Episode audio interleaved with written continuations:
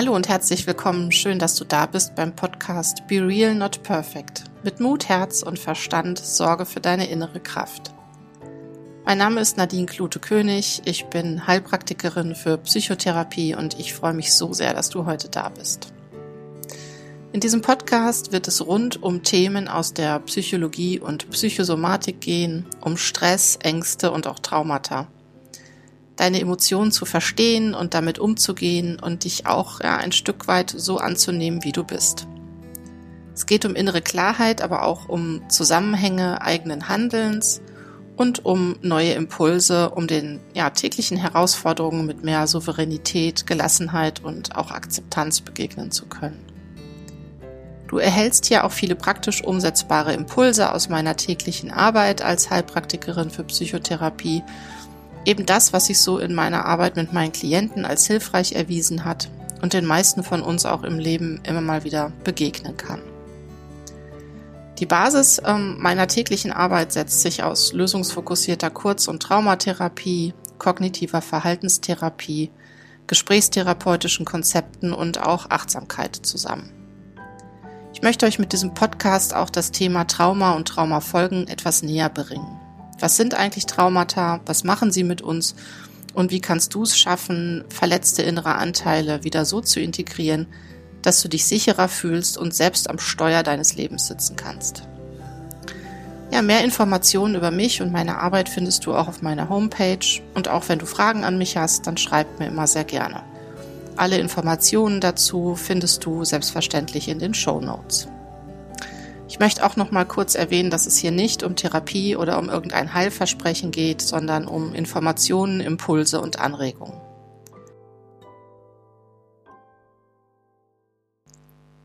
Ja, nochmal ganz herzlich willkommen an alle, die heute zuhören.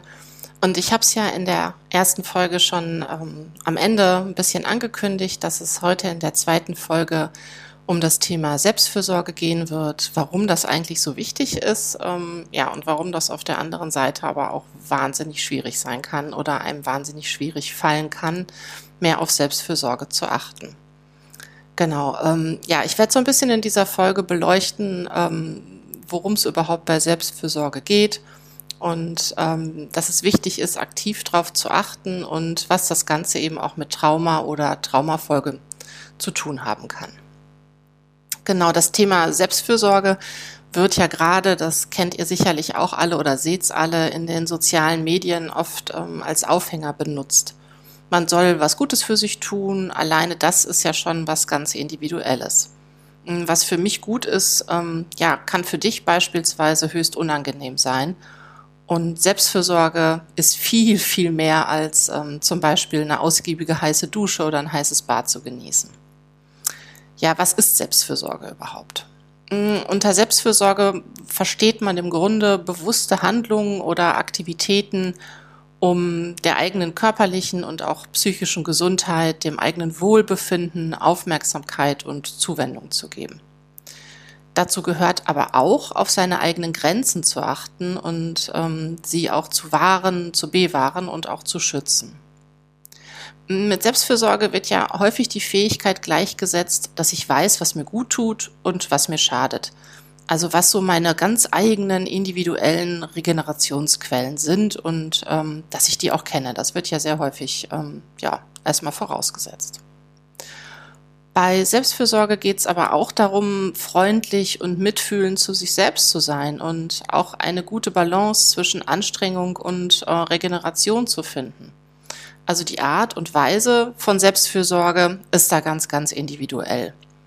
Mm, es gibt eben da nicht so den einen Weg oder das eine Konzept, was man bei jedem im Grunde anwenden kann, was jedem hilft.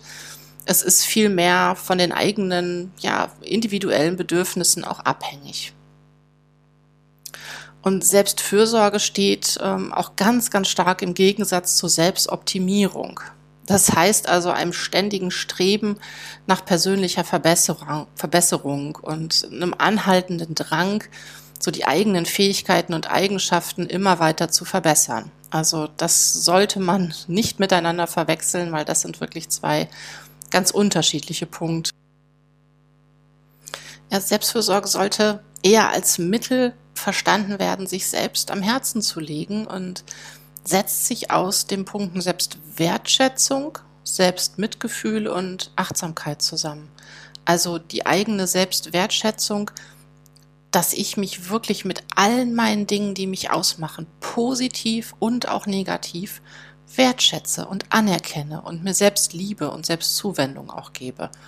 Und dieses Selbstmitgefühl könnt ihr euch so vorstellen, also euch selbst das Mitgefühl zuteil werden zu lassen, was ihr zum Beispiel einem Familienmitglied oder einer Freundin, ähm, einem Freund, dem es nicht gut geht, auch zuteil werden lasst.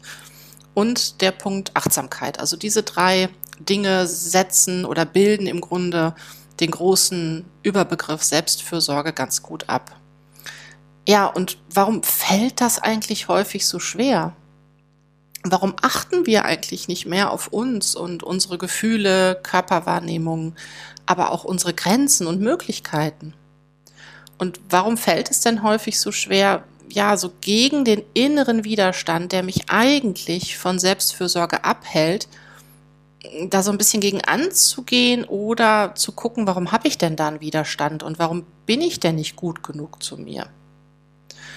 Und ja, ihr könnt euch das auch so vorstellen. Grundsätzlich ist es ja erstmal so, dass Routinen zum Beispiel im Alltag auch ähm, uns Halt und eine vermeintliche Sicherheit geben und unser autonomes Nervensystem bestehend aus Sympathikus und Parasympathikus eben ja auch in Sicherheit wiegen kann. Der Sympathikus oder der sympathische Teil des Nervensystems ähm, ist eben sehr aktivierend, also in Stresssituationen für Energie zuständig, dass wir schnell reagieren können. Es kann aber eben auch in eine Art von Überreaktion münden, was sich dann in Kampf oder in Flucht äußert. Und der Parasympathikus im Gegensatz dazu ist eher hemmend. Also ist so eine Art von Unterreaktion, was sich dann häufig in Erstarrung oder in so einer inneren äh, Starre auch äußern kann. Genau, und in einem ausgeglichenen Nervensystem, also das ist jetzt wirklich eine nicht wissenschaftliche Erklärung, befinden wir uns da in so einer Art von Toleranzfenster. Wir sind also im Normalbereich zwischen diesen beiden Extremen, also zwischen der Unter- und der Überreaktion. Und traumatische oder traumatische Erlebnisse oder Traumata können eben dieses Toleranzfenster verändern und somit auch wirklich das Nervensystem verändern. Und dieser ausgeglichene Normalzustand, der wird wirklich buchstäblich verkleinert und man befindet sich eben in ständiger Aktivierung des Parasympathikus oder des Sympathikus. Und ja, vielen fällt es ja wirklich schwer, zur Ruhe zu kommen oder überhaupt erstmal das Richtige zu finden, was mich auch zur Ruhe kommen lässt. Und gerade Freizeit kann auch wirklich als höchster Stress empfunden werden. Also den eigenen Körper und die Körperempfindung wahrnehmen zu können, kann als großer Stress wahrgenommen werden. Und genau dieser Punkt kann eben wirklich ein Hinweis auf früh erlebtes Trauma, Bindungstraumata oder andere traumatische Erlebnisse auch in frühester Kindheit eben sein. Und in der Psyche, da gibt es eine ganz, ganz besondere Fähigkeit, Empfindungen oder Erlebnisse eben aus dem Bewusstsein auszublenden, abzuspalten oder auch zu verdrängen. Und das nennt man Dissoziation. Und das könnt ihr euch als, ja, auch als so eine Art Überlebensfähigkeit vorstellen. Also es gibt eben Erlebnisse oder Umstände, die in unserer Psyche nicht auszuhalten sind, nicht aushaltbar sind oder auch verarbeitet werden können. Um aber dann wirklich weiterleben zu können, kann es als eine Art von Überlebensstrategie angesehen zu werden, eben da in diese Abspaltung oder Verdrängung auch zu gehen. Und unser Körper, der hat das ganz gut für sich selbst angelegt von der Natur, dass viele, viele Erlebnisse und Dinge wirklich selbstständig auch verarbeitet werden können. Also die Anlagen in unserem Körper sind eben dazu da. Und häufig ist es ja auch so, dass wir gar nicht wissen oder uns gar nicht bewusst sind, dass es Erlebnisse oder Erinnerungen gibt, die ebenso unsere eigenen Bewältigungsstrategien auch übersteigen können. Ja, und da genau kommt dieser Punkt eben ins Spiel, dass Freizeit eben zusätzlich auch stressen kann. Also wenn man zum Beispiel von einer Attraktion oder Aktivität zur nächsten gerannt wird, förmlich gesprintet wird, ohne Ruhepause, ohne die Möglichkeit, das Gesehene oder Lebte zu verarbeiten oder es eben auch sehr häufig, natürlich unbewusst, genutzt wird, um körperliche Empfindungen zu unterdrücken oder auch gar zu betäuben. Man entwickelt also instinktiv eine Fähigkeit, sich zu schützen vor diesen Emotionen, die sonst vielleicht immer mal wieder ja, zur Tür reingucken bei einem selbst. Und das ist ja erstmal eine gute Strategie, auch weiterzumachen und weiterleben zu können. Das kann einen buchstäblich am Leben halten und auch Sicherheit bieten. Man kann das im Grunde auch zu ganz, ganz rettenden Anpassungsleistungen zählen. Und körperliche Betätigung, Sport, das ist ja überhaupt nichts Schlechtes, ganz im Gegenteil. Ich denke, das, das weiß jeder. Kritisch kann es dann eben nur werden, wenn so auf die eigenen Regenerationsphasen oder Grenzen nicht geachtet wird und diese nicht gewahrt werden können. Und gerade das ist sehr häufig ein Hinweis eben darauf, auf ja, schlecht oder auch wirklich nicht aushaltbare Empfindungen oder Gefühle, die wirklich viel zu stark sind. Und Aktivität wird da eben als eine Art von Flucht eingesetzt. Und ja, häufig ist es dann eben so, dass man irgendwann in einem Zustand landet, der einem Burnout ähnelt oder eben in einem sehr groß erlebten Stress mündet. Und ich habe es zu Beginn ja schon mal erzählt, Selbstfürsorge, da ist eben auch ein großer Punkt Achtsamkeit. Und Achtsamkeit ist aber ganz bewusstes Hinschauen, bewusstes Wahrnehmen von Körperempfindungen, Gefühlen oder Gedanken, ohne die zu bewerten. Also nicht nur im Außen zu bewerten, was mir täglich so begegnet, was ich sehe, wie ich das filtere für mich, sondern eben auch sich selbst nicht zu bewerten, seine Gedanken, seine Gefühle nicht zu bewerten, verurteilen oder eben auch die Art, wie wir mit uns selbst reden. Das ist alles Achtsamkeit, das im Grunde erstmal nur wahrzunehmen, ohne zu bewerten. Und genau das kann dann eben bei möglichen erlebten Traumata, gerade in der frühen Kindheit oder auch später, als extrem schwierig und als große Herausforderung gesehen und erlebt werden. Ja, und meist können wir uns eben gar nicht an Erlebnisse aus der Kindheit erinnern, mm, aber es kommen eben Gefühle, Situationen wieder hoch. Das kann sich im späteren Leben als unerklärbare Panik, Angstsituation ähm, darstellen. Und erfahrungsgemäß haben auch immer wieder Klienten von mir eben Schwierigkeiten mit dem Thema Achtsamkeit und der Umsetzung, was eben jetzt völlig normal und wie ihr gerade gehört habt, auch erklärbar ist. Denn gerade bei einem Teil von Achtsamkeit, bei den Meditationen, kommt man ja wirklich ganz, ganz, ganz eng in Kontakt mit gespeicherten Gefühlen, mit Emotionen, wie fühlt sich der Körper an, was denke ich, was kommen für Gedanken, was zeigt sich? Und es können da eben auch Erinnerungen und Bilder auch wieder auftauchen. Und der Körper reagiert dann eben automatisch mit sympathischem Anteil, also Kampf oder Flucht, oder eben mit Erstarrung, mit dem parasympathischen Anteil.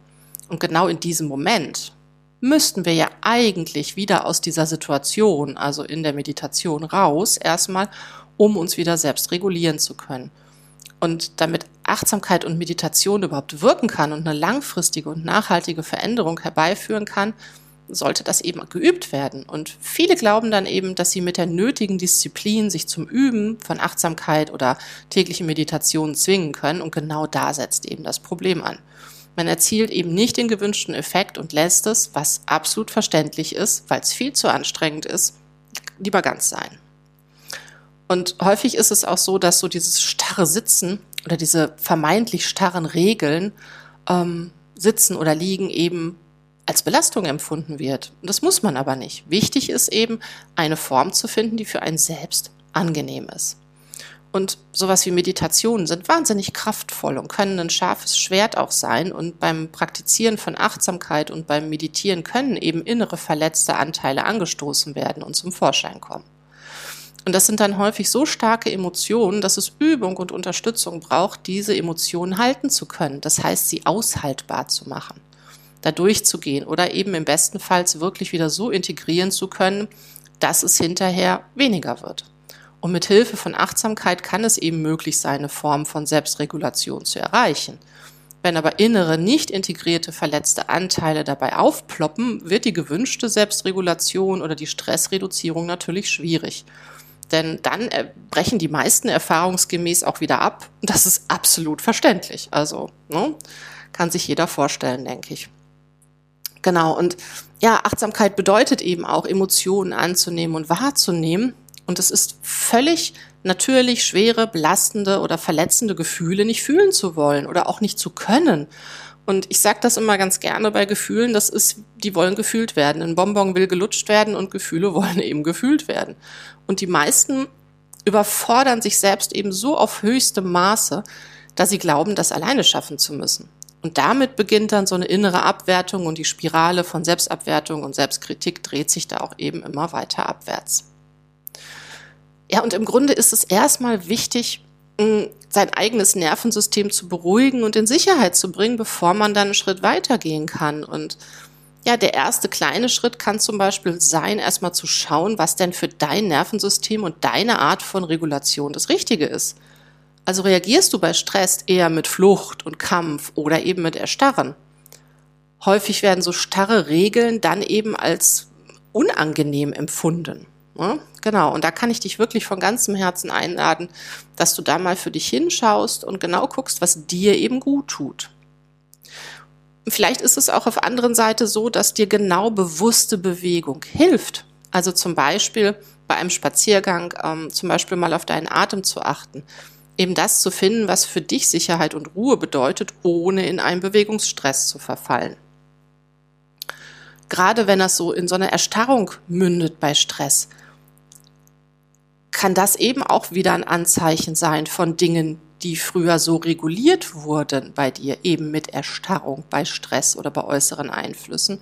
Und da dann einen Weg zu finden, zu gucken, aus dieser Starre herauszukommen und dann auch wieder in die Aktivität, in die Bewegung zu bekommen.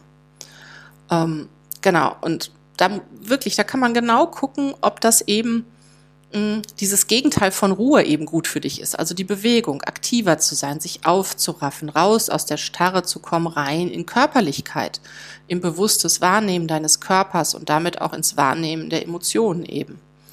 Und ja, ich würde dich da gerne mal einladen zu, dass du mal überprüfst, wie du dich fühlst, nachdem du vermeintlich was Gutes für dich getan hast. Bringt es dir innere Ausgeglichenheit, Zufriedenheit und Sicherheit? Oder bringt es vielleicht sogar das Gegenteil davon? Ja, und auch klein anzufangen kann da eben helfen. Vielleicht für den Anfang wirklich erstmal nur auf seine Atmung zu achten. Wie achte, wie atme ich? Wie fühlt sich das an? verändert sich was dabei, wenn ich was verändere, wenn ich vielleicht die Luft einen Moment länger anhalte oder wenn ich tiefer ein oder im Gegenzug auch wieder ganz tief und langsam ausatme. Was passiert im Körper? Was kannst du dabei wahrnehmen? Und auch dabei ist es ganz wichtig, eben behutsam vorzugehen und sich nicht zu überfordern. Denn auch da, wie so oft traumatische Erfahrungen, können eben auch sehr, sehr eng mit dem Atem verbunden sein. Und es ist auch absolut nicht notwendig, in erster Linie, gerade bei Traumata, durch alle schwierigen Gefühle durchzugehen, da das auch immer eben ein Risiko der Retraumatisierung sein kann.